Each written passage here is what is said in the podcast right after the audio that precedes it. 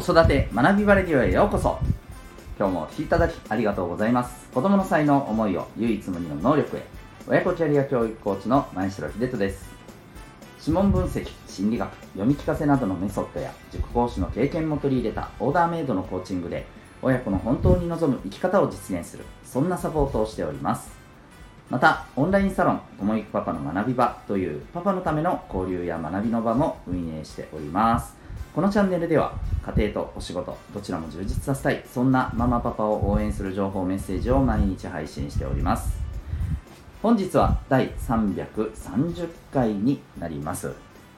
ぶっちゃけ親の言うことどのくらい聞いてほしい？というテーマでお送りしていきたいと思います。はい本題の前に、えー、1点お知らせをさせてください、えー、お子さんの持っている強み個性を大切にして、えそれを伸ばしていきたい。子育てにおいて、えそういう思いを持っている、えお母さんお父さんいっぱいいらっしゃると思います、えそのためのですね、第一歩としてお子さんの生まれ持った特性や傾向を知ること、えこれはすごい重要なことだと思います。そのためのポイント、え実は指紋にあります。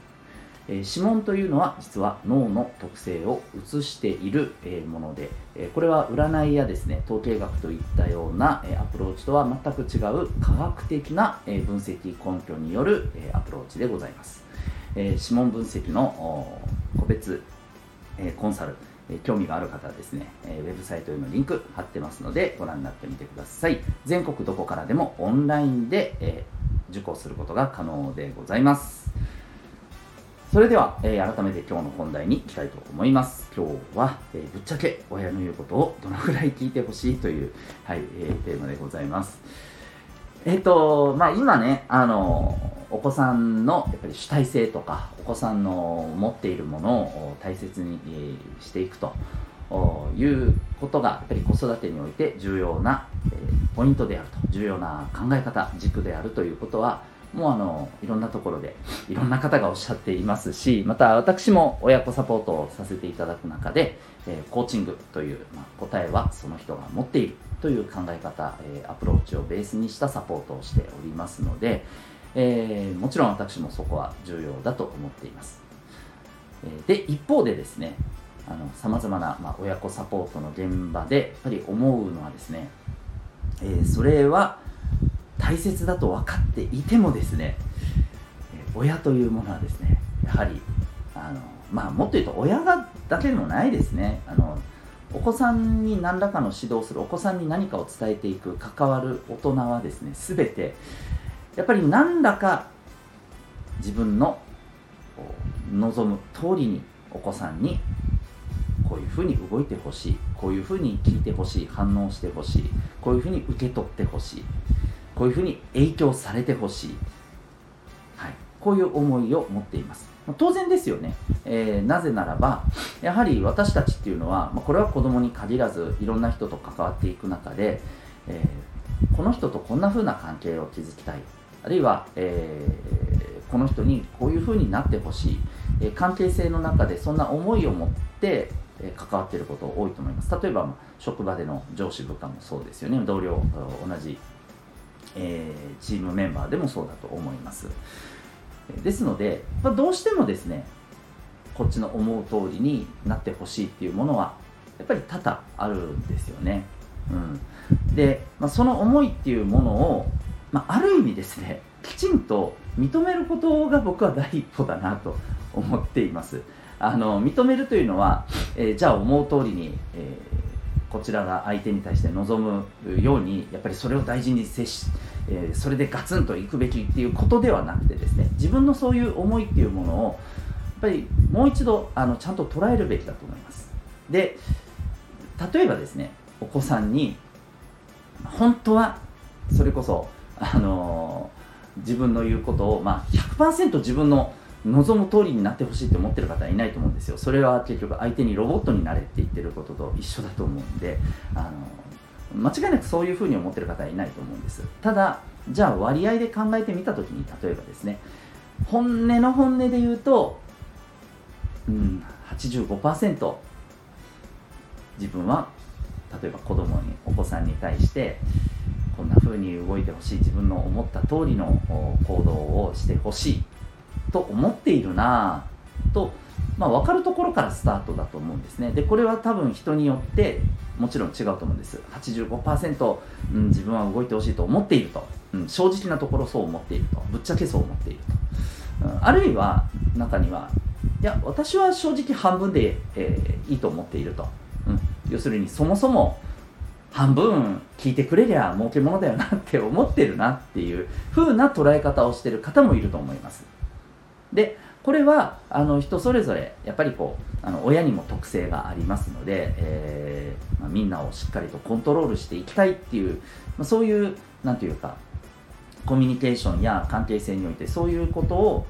まあ、あの基本的に望むタイプもいますし、えーまあ、そうじゃないタイプもいますので、うん、もう自分は自分あの人は人でいい。その方がむしろいいっていうふうに考えてる方もいますので、えー、これは人それぞれ違うと思います。でもまずは自分のぶっちゃけ、えー、お子さんに対してあるいは、えー、見ている生徒さんね、えに対してこうなってほしいなこのぐらい何パーセント聞いてほしいなっていうふうに、え自分がまずどう思ってるかこれをしっかりと踏まえてですね。でその上で、えー、まあ、例えばこれがそれこそ90%はやってほしいってすごい高い方がいたとします。でもそれを分かればですね、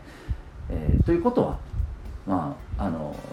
自分とこのお子さんとの間には間で言うとお子さんからすればじゃあそうなれば10%しか自分の言うことは通らないと。90%は、えー、お母さんお父さんの言う通りに、えー、ならなきゃならないっていうことを反転して考えた時に自分だったら嫌だなって多分思うと思うんですよね。だとするとじゃあこの90%を、うん、例えば50%まで下げるべきだというふうに例えば考えるならばこの40%って何だろうと、うん、どこどこどこどこの部分はじゃあ OK にしたいと、うん、であるいはお子さんからすると、うん、その40%のどの部分を自分の思う通りにしてほしいのかなとか、うん、この反転させながらですね自分とお子さんはじゃあどうここからですね、えー、お互いのコミュニケーションっていうところを、えー、少しアジャストして調整していけばいいのかっていうのが見えてくると思うんです、まあ、それもまずやっぱり自分を理解しないと自分が何パーセント子供に聞いてほしいと思ってるのか。ここを意外とですね知らないまま掴んでないままですね、えー、向き合ってる。例えば掴んでないまま例えば自分は本当は85%ぐらい、えー、言うことを聞いてほしいという本来の思いがあるんだけれども、えー、そこを気づかないままいや自分はあの半分ぐらいはしっかりとあのやっぱりね半分ぐらいは子供に